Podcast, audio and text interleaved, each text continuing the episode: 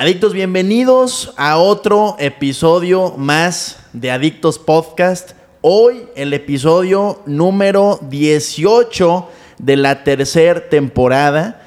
Hoy con un invitadazo, Toño el Tigre Ramírez. ¿Qué onda? Mi querido Juanito, qué gusto que me invitaste a este espectacular No, podcast. Pues gracias por aceptar la invitación. tú No. con tu agenda tan ocupada. No, yo siempre disponible cuando me invites, cuando necesites algo, ya sabes, aquí estoy. Órale, ya quedaste, ¿eh? ¿Eh? Oye, este, para los que no sepan, es mi papá. Este, él también tiene su marca personal. Empezaste, ¿qué? Hace seis meses, algo así. Yo creo como seis meses, sí. Como seis meses. Y yo creo que fue el mismo tiempo que me tardé en convencerte de que hicieras tu marca personal. Sí, fuiste bastante incisivo, pero creo que me demostraste con hechos contundentes que lo tenía que hacer y ha sido muy afortunado este viaje. Todavía me falta disciplina, creo, de muchos No, pero aspectos. vas muy bien. Pero bueno, ahí vamos. Creo que es entenderle, perderle un poquito ese miedo a lo desconocido que tiene esto y ser disciplinado, ser rutinario, tratar de buscar esos elementos importantes para desarrollar una buena marca, ¿no? Totalmente, totalmente. Y hoy vamos a hablar de un tema que seguramente eh, no te imaginas. Eh, digo, van a ser muchos temas, pero es un tema sorpresa. Que, ¿Por qué? Porque a mí me ha marcado muchísimo y creo que muchos papás que están escuchando y también muchos hijos deben de, exigir a sus papás, eh, de cierta forma, eh, pues cómo, cómo educarlos, ¿no? Eh, entonces vamos a hablar de, de un poco de educación de padres, porque, digo, yo, yo te lo he dicho, este, la vez pasada que, que te, te lo dije, lo tomaste como burla. No, pero, no, no, para nada, no lo tome a burla.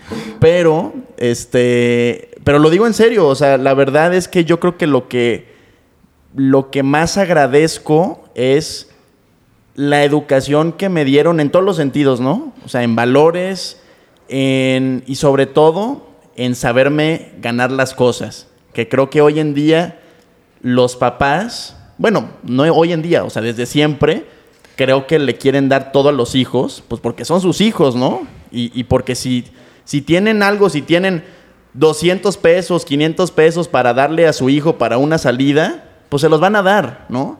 Em, tú siempre me apoyaste y me has apoyado en decisiones, también mi mamá.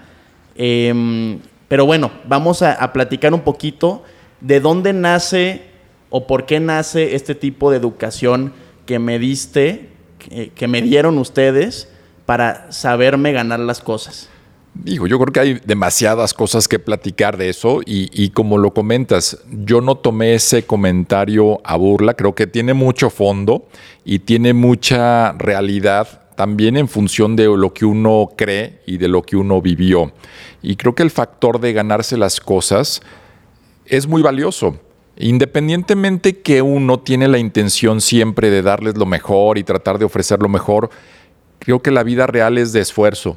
O sea, yo creo que a la gente que le va muy bien es porque se ha esforzado y a la gente que le va demasiado bien es porque valora justamente la situación de las cosas y, puede hacerlo en retrospectiva, decir, esto me costó este trabajo, lo disfruto más, lo siento más, lo vivo inclusive más, ¿no? Entonces es una parte creo que personal, creo que es muy respetable de mucha gente que a lo mejor les da exceso y es una mala, forma, una mala formación para una persona. ¿Por qué? Porque se sienten superiores, porque sienten que todo lo pueden, se sienten influyentes, se sienten poderosos en ese sentido, cuando no se han ganado nada. Entonces yo creo que yo creo mucho en esa formación de esforzarse pero en un, en un sentido objetivo y en un sentido realista, ¿no? O sea, no es de, híjole, no vas a comer si no, Sí, no, traes no, tu no. comida, ¿no? Claro. Creo que es una parte siempre de balance y de tratar de decir, afortunadamente hemos vivido muy buenas cosas en, nuestra vida, en nuestro entorno familiar, hemos tenido todo, hemos tenido de más, afortunadamente siempre. Sí, con algunos momentos, algunas situaciones, ciertas restricciones, etcétera, pero que son puntuales, son de momento. Pero en general lo hemos, hemos vivido sumamente bien. Sí, sí, o sea, como bien dices, nunca, jamás no, nos ha hecho falta nada y es algo que tú sabes que como papá te, agradecemos, ¿no? Que nunca nos hizo falta nada. Em, obviamente, pues hubo, yo creo que el momento más difícil, pero el de, el de más aprendizaje, y también me gustaría que platicaras esa experiencia, fue cuando te saliste de Gatorade, ¿no? Porque ahí yo me acuerdo que hubo muchos recortes de gastos innecesarios, ¿no? No estamos hablando, ni, obviamente, ni, ni, de comida, ni de nada, ¿no? O sea, como tipo el club, tipo, o sea, X cosa, que ahorita, como bien decías, eso te hace valorar, ¿no? Y te hace que cuando vuelves a tener otra vez, digamos, esos satisfactores eh, que pueden ser, no sé, hobbies, pasatiempos, este, ocio, lo que sea, vuelves a incluso a ponerle más sentido, ¿no? Entonces creo que fue un momento, o sea, no quiero decir que fue un momento eh, difícil, sino que a mí, hoy, yo creo que eso fue un momento clave para decir, este, yo quiero disfrutar de esas cosas entonces me tengo que esforzar.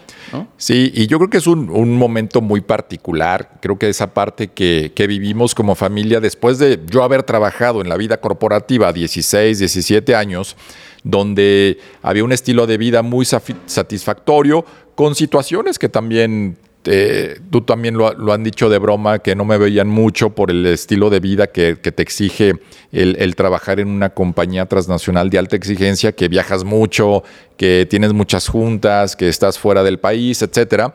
Entonces hace que no, no veas a tu familia de la forma más natural o en la vida diaria, ¿no? ¿Y qué fue lo que sucedió?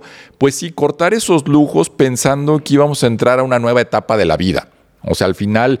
Eh, tener que buscar otros retos, otros retos profesionales, otro trabajo, etcétera, etcétera, pues te lleva a decir, bueno, hagamos un análisis, cortemos lo que no realmente necesitamos, pero algo importante, creo que fue la parte o el momento donde más viajamos, por ejemplo. Sí. O sea, y dijimos, ¿sabes qué? Cortamos esto que no se está utilizando, por así decirlo, pero lo invertimos en esta parte familiar, viajamos, eh, tal vez no con excesos de lujo, pero sí viajamos a muchísimos lados, lo disfrutamos mucho, hay muchísimas anécdotas valiosas de, lo que hacíamos, de lo que compartimos, de lo que platicamos, pero tal vez no te acuerdas de, de ah, fuimos al mejor restaurante de lujo de ese país o de esa ciudad. Tal vez. No, no, no. Pero yo creo que lo que, lo que más vale ahí es, creo que fue el momento en donde nos terminamos de unir más. Sí, yo creo que fue el momento clave como familia, fue eso que dio un siguiente nivel. O sea, hubo una recuperación de la familia, una integración, el crecimiento de ustedes mismos, tuyo y de tu hermana, que pues eran adolescentes en ese momento, tu hermana era, pues, era niña, y creo que eso fue un factor importante de, de compenetración como familia, y eso fue sumamente valioso. Creo que la vida al final se lee de atrás para adelante, ¿no? Yo veo en retrospectiva y creo que hay cosas valiosas. Creo que toda esa parte formativa, toda esa parte de, convivencia, esa parte de educación, hoy tiene resultados favorables. Al final, eh, lo que tú haces es un reflejo de todo eso porque tomaste también buenas decisiones, tomaste una decisión del buen camino en función de lo que tú llamas tal vez restrictivo de algunas situaciones, pero lo tomaste para bien. O sea, no te fuiste a la fácil, no te fuiste a voy a hacer cualquier cosa, no voy a, voy a vender cosas eh, ilícitas, etcétera, etcétera. Dijiste, voy a aprender a trabajar, voy a entrarle, voy a ser disciplinado, voy a atreverme, voy a hacer cosas y hoy al final eres una, un, un, agente de bien, inclusive yo creo que admirable por mucha gente y muchos de tus seguidores dicen, bueno, ¿cómo le hizo este cuate? O sea, sí, lo hiciste gracias a tu esfuerzo, porque eso es, hay que decirlo, no es algo, ah, mi papá me puso mi empresa, mi papá me dio esto, mi papá me dio el coche, no, no fue la realidad. Mi papá lo que, lo que hizo, mi, mi verdadero papá. Esperemos conocerlo pronto, no, también ya que aparezca, ¿no? Sí, exactamente. Que nos dé algo ese. Este, mi papá lo que hizo fue apoyarme siempre en todo, ¿no? O sea, en todo, en todas las decisiones, y creo que hay algo muy em, controversial, que es el tema de, la universidad, ¿no? Este, y, tú y mi mamá me apoyaron mucho, en, o sea, en cualquier decisión, pero específicamente hoy, o sea, sobre todo por el público que, escucha, ¿no? Eh, que puede ser desde desde los que van a estudiar apenas, los que están estudiando o incluso papás jóvenes, este, que en algún momento van a vivir eso con sus hijos, yo em, decido salirme de la universidad porque ¿por qué en cualquier cosa que hacía, si cuando me iba a lavar coches, a encerar los coches, cuando puse el negocio de las verduras en vinagre, cuando este mm, puse lo de la Academia de Tecnología, cuando X o Y o lo que sea, ¿por qué en cada cosa me apoyaron? O sea, quiero entender la mentalidad para que se pueda desmenuzar y que los demás lo puedan entender. Yo creo que al final todo es una toma de decisiones. Y lo, lo que tratábamos de ayudarte, o muchas veces cuando tú y yo platicábamos, era tomar decisiones implica evaluar los distintos escenarios. Y yo te decía, ¿no quieres estudiar? Es muy válido, es muy respetuoso. Tú sabes lo que yo pienso de la parte universitaria. O sea, tú sabes que yo soy el primero que digo que tal vez a cierta edad no es la mejor forma o no es el mejor momento para tomar una decisión de qué carrera estudiar. Eres demasiado joven a los 17, 18 años para saber con claridad qué quieres pero sí, todos son toma de decisiones, todo es un abanico de escenarios y lo que yo trataba de ayudarte es, pues toma decisiones pensadas, toma decisiones analizadas y siempre ve el pro y el contra de la decisión que estés tomando. En el caso particular, creo que antes de que te salieras de la universidad, tu, primero, tu primer escenario fue yo no quiero ir a la universidad. Ese fue el primer debate, decir, yo no quiero estudiar, yo no nací para estudiar, no me interesa la universidad. Y te dije, Está bien, muy válido. ¿Qué vas a hacer? O sea, voy a trabajar, voy a tener un negocio. Y te dije, qué bien, simplemente síguete preparando. O sea, no es que vayas a la universidad sea el único vehículo para prepararte. dije, si después te cae el 20 de que quieres entrar a la universidad, maravilloso. Ahí está tu presupuesto para la universidad, se puede utilizar para eso y ahí está disponible. Toma la decisión.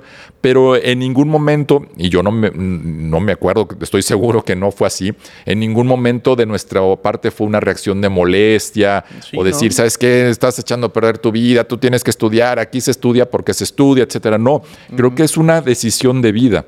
Y sobre todo saber qué camino querías tomar que querías trabajar, querías probar cosas, no tenías la claridad que hoy tienes en ese sentido. Hoy tienes más esa certeza de haber tomado una buena decisión y has sido un autodidacta de muchos aspectos y eso te ayuda mucho.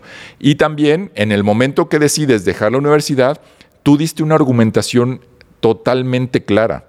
O sea, dijiste, me están enseñando gente que no son empresarios, que no tienen una empresa, y yo me metí una carrera que es de emprendimiento y de creación de empresa. ¿Cómo me va a enseñar alguien que no tiene una empresa? O sea, yo no te puedo debatir eso. O sea, estaba al 100% contigo, decir, pues sí, tienes total razón, pero ¿qué quieres hacer? O sea, ¿cómo podemos nosotros ser los facilitadores de lo que quieres hacer? O sea, no es de, ah, voy a, ahora ya voy a estar en mi casa, voy a estar en el club, voy a estar jugando tenis cómodamente. Porque no, pues, no, es, no, es, un escenario favorable, ¿no? Entonces aquí es, eh, para que los demás lo puedan entender, es, ok, tu hijo no quiere estudiar, no importa, lo apoyas, pero lo incentivas a que haga algo más productivo y que se siga preparando otras formas, ya sea yendo o a cursos o a diplomados o a algo de lo que él quiere hacer realmente, ¿no? Digo, estamos hablando obviamente de carreras de negocio, ¿no? No puede un doctor decidir eso, ¿no? Sí, no, y yo creo que ahorita estamos en una época maravillosa. Creo que los últimos cinco años, los últimos tres años, está una, una época maravillosa del conocimiento está disponible para aquel que lo quiera hacer, para aquel que lo quiera tomar, las plataformas. Obviamente, tú estás hablando de algo que se rige por una estructura, como un médico, como un abogado. No es algo que ah, yo puedo ser abogado en concursos de YouTube, ¿no? Sí, sí, o sí. sea, ahí sí necesitas un esquema lógico, estructurado de, de la ley para aprender abogacía, ¿no? Pero claro. hay muchas situaciones de emprendimiento, de negocio, etcétera, que se pueden aprender con muchos estímulos. Tú has hablado mucho del aspecto de mentoría. Yo en este caso soy mentor en, en- en mi rol de, de marketing y yo creo mucho en esta parte de mentoría de la gente que te acerca y te puede agregar muchísimo valor. Y no le preguntas a la gente que se está acercando, a ver, pero enséñame tu título, enséñame qué Sí, estudiaste, ¿no? cómo te fue tus calificaciones. No, vamos a hablar de negocio, vamos a hablar de tu idea de negocio, de tu emprendimiento y te puedo dar un consejo de valor en función de mi experiencia, ¿no?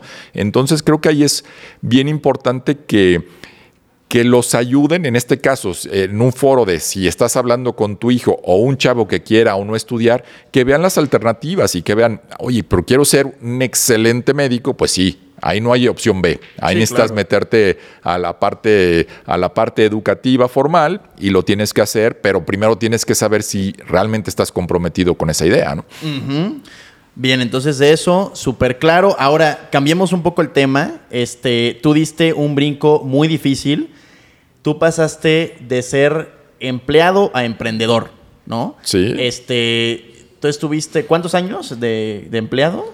Pues en, en una empresa, 16 años. y- 16 años y fuiste escalando. O sea, sí. em- empezaste, tú, por lo que me platicabas, empezaste hasta que te mandaban a eventos y todo un día. Y este, creo que tu primer día, este, que hasta ni dormiste, ¿no? O sea, lo- le sufriste cuando empezaste ahí en Gatorade. Sí, sí, sí. El primer día, o sea, yo venía de haber trabajado en una agencia de investigación de mercados do- cuando yo estaba estudiando la carrera y cuando decidí, ya me titulé y entro a esta empresa, bueno, me gradué, no me titulé, eh, des- posteriormente me, me titulé. Ahí, en este sentido, fui a la... Me contraté con esta transnacional, con Gatorade de México, y lo, el primer día era una convención de ventas.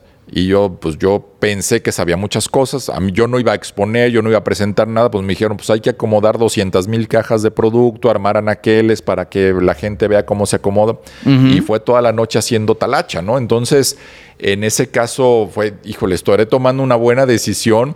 Yo tenía un trabajo en una agencita y ahora estoy aquí acomodando botellas, ¿no? Y cargando cajas de un lado para otro, pero yo sin saber a qué me había metido. Y obviamente sin dormir, literalmente no dormir, este, de haber trabajado todo un día, síguete toda la noche, madrugada, vete a bañar y regresa a la convención. Otro, otra rutina. Dije, wow, se me hace que no tomé la mejor decisión de mi vida, ¿no? O sea, tú más que nada te metiste por también el nombre de la empresa, ¿no? O sea, tú dices, voy a trabajar en Gatorade. voy a trabajar. En ese momento, pues era un inicio de una empresa en México, ¿no? No era tan conocida, era un reto, era algo ambicioso, era algo atractivo y, decía, y aparte muy bien pagado para la edad que yo tenía. Yo tenía 23 años, entonces era súper bien pagado para esa edad y era un reto bien interesante. Eh, yo dije, lo voy a tomar, se me hace bien interesante el mundo del deporte, las bebidas deportivas, hay que construir una categoría. Yo no sabía mucho, pero es- sonaba muy bien esa historia y me lo vendieron muy bien. Esto es un sueño de empresa, vamos a construirla, vamos a crearla juntos, ¿no? El último puesto que tú tuviste ahí, ¿cuál era? O sea, tú, tú escalaste en, en- cuántos puestos escalaste y, y el último cuál fue? Bueno, tuve distintos puestos. Entré como analista de investigación de mercados, después fue gerente de investigación de mercados, después fue, estuve en investigación de mercados a nivel regional, en, en tanto en México, Centroamérica y el Caribe. Después estuve como gerente de mercadotecnia de Quaker Oats, que fue un poquito mi transición al mundo de marketing, de venir de investigación al mundo de marketing. Después estuve en innovación, en una gerencia de innovación para Gatorade. Y después regresé ya a la gerencia de mercadotecnia de Gatorade, reportándole al quien era el director de marketing. Ok. Y después de eso, eh, tú te sales de Gatorade y pues yo creo que hiciste lo que muchas personas pues tienen ese miedo, ¿no? O sea, ese miedo de que, chin, o sea, voy a dejar mi, mi- trabajo y voy a emprender. pero pues con incertidumbre, ¿no? ¿Cómo fue ese, ese cambio y qué consejo le puedes dar a la gente que se acaba de salir de su trabajo o que piensa en salirse de su trabajo? Yo creo que tienes que valorar muchos aspectos. Hay gente que ama el ser empleado y es muy respetable. O sea, para mí eso es fabuloso. Hay mucha gente que le gusta eso y está muy bien y pueden hacer una carrera empresarial como empleados, tener crecimiento. Es una vida sacrificada, bien pagada, pero sacrificada. Bueno, no, bien pagada dependiendo de las empresas, no todas las empresas pagan, pagan muy bien, pero cuando no quieres ser empleado, pues traes esa, esa espinita de que de algo más. Yo no quiero tanto la estructura de horario, yo creo que mi capacidad eh, de pensamiento estratégico para este rol como lo tengo hoy de consultor, aporto muchísimo valor bajo los proyectos que estoy manejando. Sí cuesta trabajo porque es una tendencia irregular, no todos los días tienen los proyectos que tú quisieras. Entonces quisieras tener mucho más proyectos, que quisieras tener la agenda llena de, proyectos, que obviamente eso también te significa pues, mayor rentabilidad, mayor ingreso y a veces no se logra. Sin embargo, comparativamente yo digo, pongo en una balanza lo que no me gustaba de la vida de empleado contra el ingreso y creo que estamos mucho mejor en, este, en esta situación.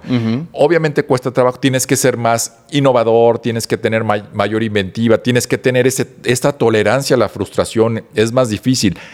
En una vida corporativa tradicional, tú puedes hacerte el medio el güey todo un día y nadie lo va a notar. Al final te van a pagar igual, nadie van a saber qué estás haciendo, estás tú con tu computadora y demás, y nadie lo va a notar cuando tú tienes que generar tu propio ingreso, pues sí se nota. Si no trabajas, no llega. ¿no? Entonces ahí es donde tienes que medir y tienes que poner en la balanza todo lo que quieres hacer para decir, estoy en el lugar adecuado, en el momento adecuado, o ching, quiero regresar a la vida de empleado y agarrar de lo que me pueda, ¿no? Y creo que no ha sido así, ¿no? Sí, totalmente. Y yo creo que hay un, un punto clave cuando te sales del trabajo que no sé si recomiendes esto. Digo, yo pensando, digo, dato curioso, eh, yo nunca, o sea, yo no sé lo que es estar en una empresa. O sea, nunca viví eso, ni, ni, ni viví la estructura, ni el, ni el horario, ni, o sea, tal vez por eso pues cuando empecé se me complicó tanto estructurar, ¿no? Pues porque yo no viví e, esa parte como, como empleado, ¿no? Pero yo lo que me imagino eh, y un consejo que tal vez pudiera dar es, si quieres dejar tu trabajo, pues ten, ten un colchón de seis meses de sueldo, un año de sueldo, porque no te va a funcionar a la primera tu emprendimiento. Esa es una gran realidad. O sea, tienes que dar los pasos bien pensados. Yo no soy creyente de, ah, voy a salirme a, a ver qué pasa y esto va a ver, voy a ver, voy a resolverlo. No piénsalo bien. Inclusive la mejor recomendación es tener tu plan B, ¿no? Puedes ser empleado y tener tu plan B y empezar a hacer algo, pero sí ve reservando, ve haciendo tu colchoncito porque la situación es muy variable.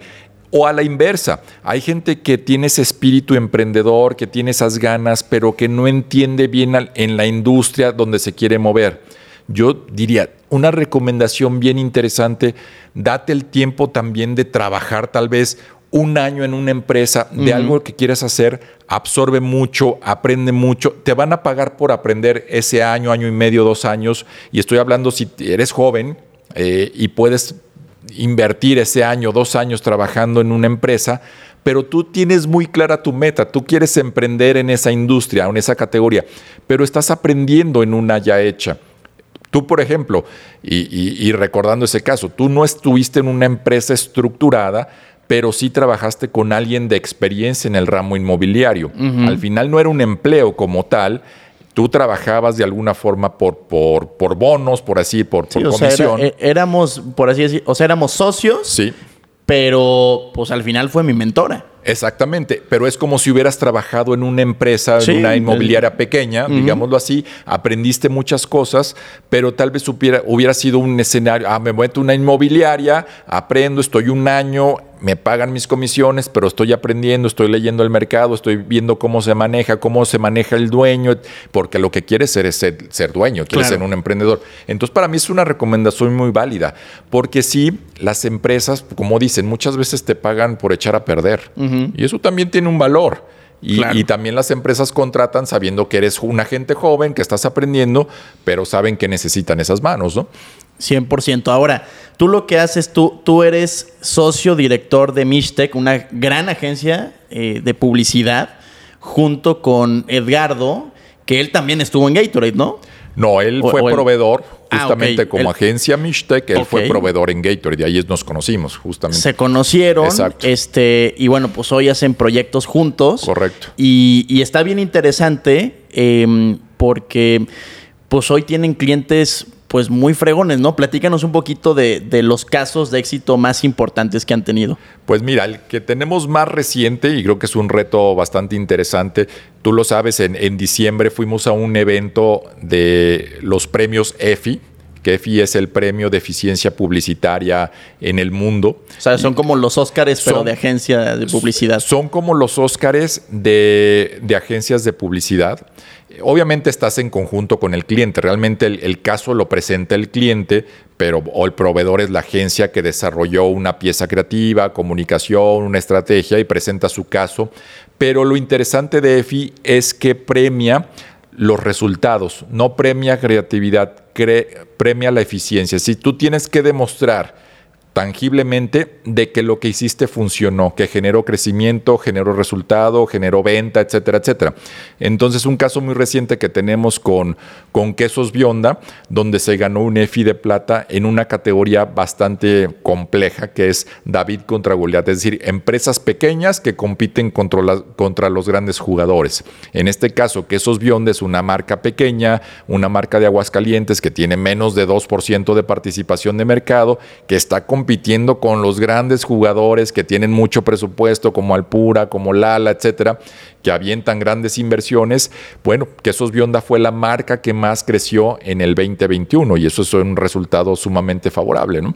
Totalmente tangible totalmente tangible. ¿Y qué haces? Bueno, ganamos en esa categoría, ganamos el EFI de plata, no hubo EFI de oro, porque también si no hay muy buenos casos, no puede haber desiertos, o sea, puede haber un oro desierto, en este caso lo hubo, mm. se ganó solamente el EFI de plata, pero, ese fue, el, fue el número uno. Fue exactamente, al final fue el único caso premiado en esa categoría. Ese es un cliente muy particular, es una empresa de un solo dueño, que eso es bien interesante, porque también nosotros aprendemos como consultores, como agencia, como proveedores, aprendemos también de los dueños. no, no, un gran error del tema de marketing de las agencias es saber que crees todo. No, no, no. Todos los días estamos en continuo aprendizaje. Tenemos que conocer al cliente, tenemos que darle las mejores recomendaciones, pero es un trabajo en equipo. Y en este caso nos gusta mucho este reto porque trabajamos directamente con el dueño. Él ya es una persona eh, pues, más o menos de mi edad, pero ha sido un, emprendedor nato que empezó ahora sí que a fabricar queso en una cochera cuando era muy joven y empezó a picar piedra y hoy tiene una empresa bastante relevante. Él está muy feliz por haber conseguido este EFI de plata porque es un resultado del todo el esfuerzo que ha hecho por muchos años. ¿no? Este es un cliente muy particular, tenemos el caso muy fresco porque justamente nos dieron el premio en diciembre, ¿no? ¿Qué otras marcas eh, con cuáles trabajan o han trabajado? Hasta donde yo sé, eh, con Gatorade, o sea, y es chistoso, ¿no? Tú estabas en Gatorade y también ahora es, este, era o es, no sé, cliente de ustedes. Sí, sigue siendo. Este, ¿Qué otra marca que, todos conozcan? Eh, mira, hay una que tal vez no es tan conocida, pero si se ponen a pensar, creo que eh, hace mucho sentido, que es Pioneer. Pioneer, semillas de maíz Pioneer. O sea, prácticamente todo lo que comemos lleva una semilla de maíz. Hay muchas categorías. Eh, gracias al maíz, pues podemos comer queso, podemos tomar leche. Obviamente la parte de las tortillas, toda la parte de alimentación conlleva eso. Inclusive el, hay combustibles basados en, en el maíz, en, esta parte de transformación. Pioneer es el líder mundial en híbridos de maíz. Eso es una, un cliente que que, es muy relevante para nosotros. Otro que es sumamente conocido también es el caso de Herbalife. Esta marca de suplementos de Estados Unidos que prácticamente está todo el mundo. También es un cliente bien importante para nosotros. Hacemos unas estrategias de comunicación donde es para hablarle a aquella persona que está vendiendo. Ese vendedor independiente tiene que seguir muchas reglas, no puede hacer las cosas por lo que él cree o recomendar el producto de una mala forma o decir que invitándote a Herbalife vas a ser millonario. Entonces se hacen videos de educativos y de la forma de actuar de una persona que vende Herbalife y se hacen videos para, no sé, 80 países, en 40 idiomas. Es un cliente muy relevante basado en Estados Unidos que lo atendemos desde Guadalajara, ¿no? Ok, pues súper interesante. Ahora, em, te voy a hacer una pregunta más personal.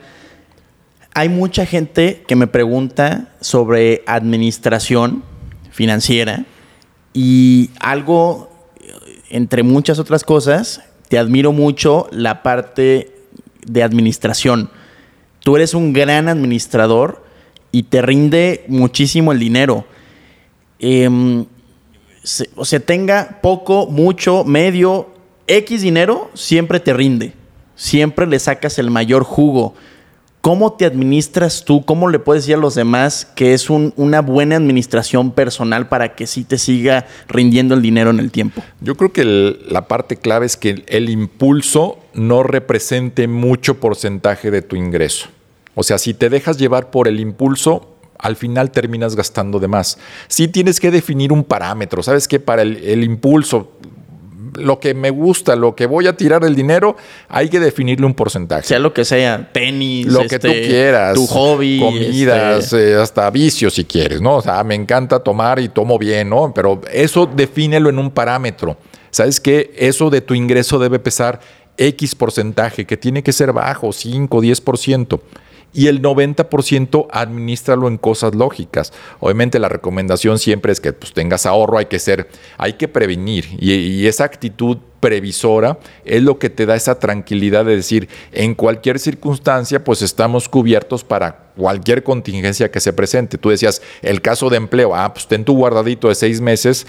Pues no, cuando tienes una familia, tienes que tener una protección mayor en términos de tiempo. Entonces, tienes que tener ahí tu, tu, dinero guardado por alguna circunstancia, tienes otra que meterla en, factor de inversión para moverlo, y tú lo sabes muy bien ese, ese factor de inversión, tienes que hacer que crezca también ese dinero, pero yo creo que la ecuación es muy simple y hacer el análisis de no gastes demasiado porcentaje en cosas que no necesitas.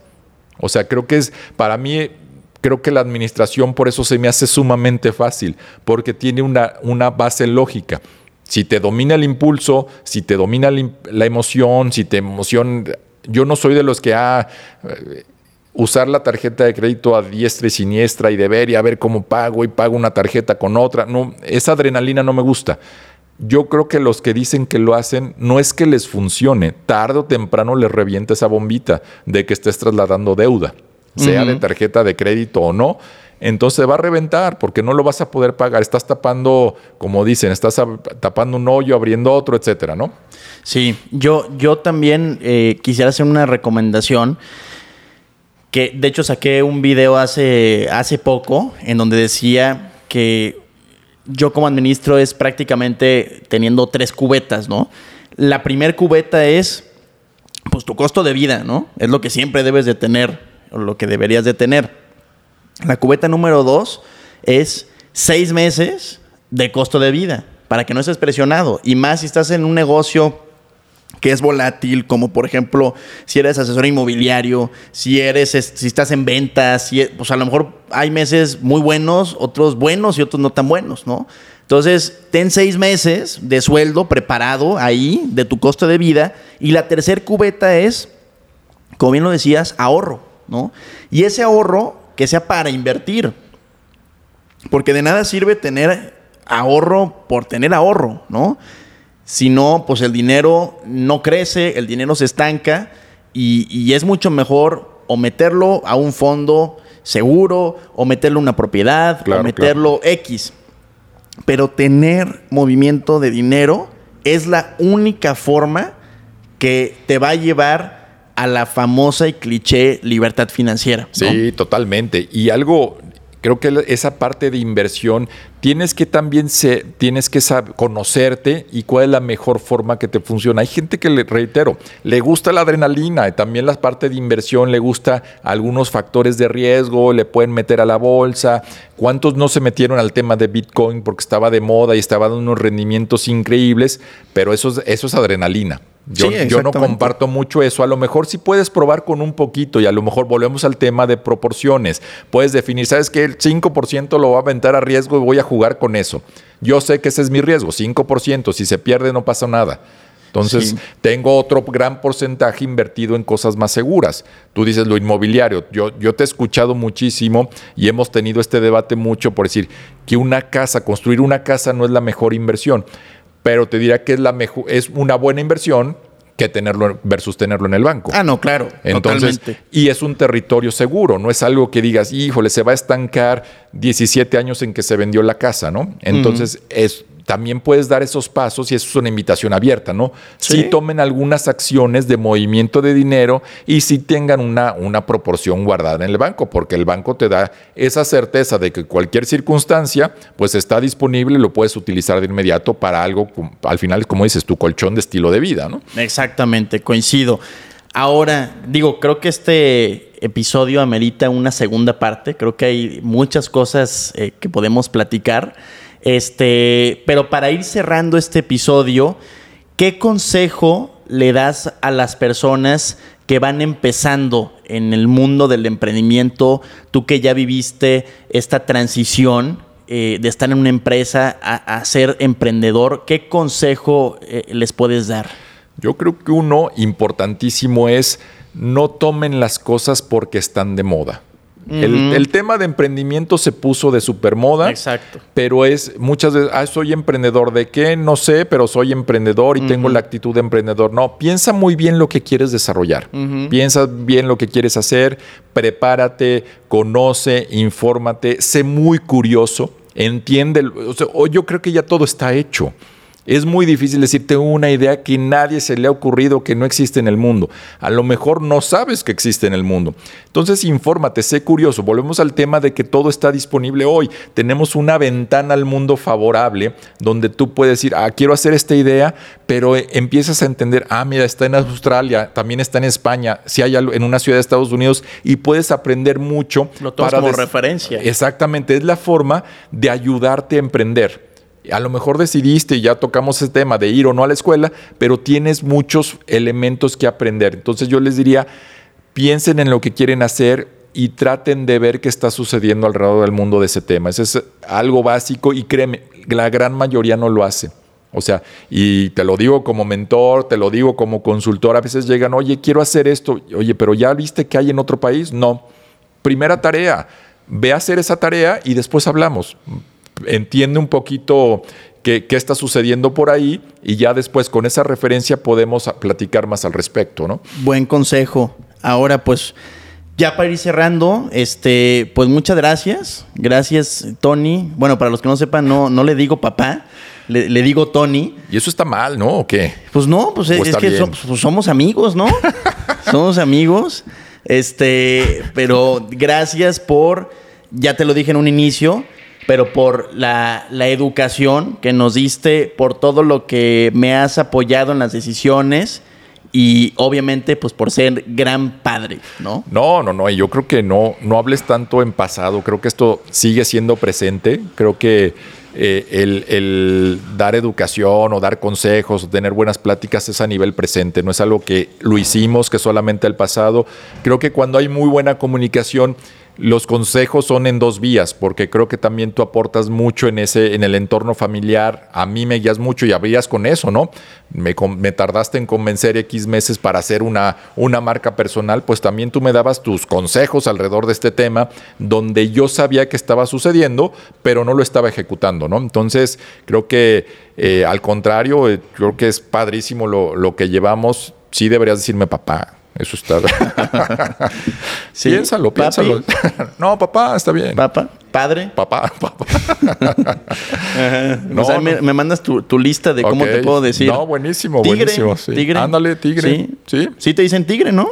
Así me dicen, sí, muchas personas me dicen tigre, sí. Pues te vamos a empezar a decir el buen tigre. No, Tony, está bien. Tony. Te voy a dar esa licencia. Muchas gracias, muchas gracias. Oye, Tony, este, eh, todos los invitados al final tienen que hacer un trabalenguas que los describa. Entonces, pues es tu turno. Un trabalenguas. Eh, y no el de tres tristes tigres, ¿no? ese, te puede aplicar, ¿verdad? Pues sí, pero como que no diría mucho, ¿no? Exactamente. Así como tragando trigo, ¿no? Este, no, bueno, voy a abonar a lo que es mi marca personal, ¿no? Que lo digo mucho, lo digo reiteradamente y no es trabalenguas, pero sí es una realidad de sin marketing mueres, ¿no? Sí, no, y, yo creo, es una frase muy corta, pero súper, súper cierta y creo que el antes y el después de nosotros como empresa fue por el marketing. O sea, éramos exactamente lo mismo, podíamos hacer exactamente lo mismo, pero fue un antes y después de tener una estrategia de marketing pues bien hecha, ¿no? Y que a lo largo del tiempo se ha mejorado. Entonces, para los que quieran aprender marketing, ¿cuáles son tus redes? Pues la que estoy utilizando más es la de Toño Tigre Ramírez en Instagram y donde yo también publico mucho de lo que hago, de mi pensamiento, de lo que hacemos, etcétera, es en LinkedIn, que es Antonio Ramírez, es muy fácil de encontrarme. Son las dos donde tengo mucho más actividad. Las dos son con distinto tono y también tú lo sabes, lo decías el tema del podcast, tenemos un podcast donde también compartimos mucho conocimiento alrededor del marketing, el Marketing Players by Mishtec, donde ya tenemos cerca de 48 capítulos ahí publicados de debates del tema de marketing con invitados. Ya estuviste ahí, que también fue un gran, capítulo de ese tema. También hubo un buen debate y también mucho en dupla con lo que hacemos con, con Edgardo López, ¿no? Sí, los invito a escucharlo. Entonces, ¿cómo se llama el podcast? Marketing, Players, by, by Ok. Ahí está en tus redes de todas formas. Ahí, está, en Instagram. Está publicado, exactamente. Está en la página de Mishtec. Ahí hay una, una pestaña donde pueden ir directo a todos los capítulos que están haciendo. Y bueno, también con muchísimos planes de eso en este año, ¿no? Padrísimo. Pues felicidades por todo lo que has hecho, por tu carrera, Tony. Y gracias de nuevo por aceptar la invitación. No, gracias por invitarme. Y ya dijiste que haya segunda parte, ¿no? Órale, ya, ya quedamos. Hay que programarla. Perfecto. Pues muchas gracias. Y gracias a todos por haber escuchado este episodio. Les pido por favor que lo califiquen con cinco estrellas si algo les aportamos y que lo manden a alguna persona que crean que les puede servir. Gracias por escuchar y nos vemos en el siguiente episodio.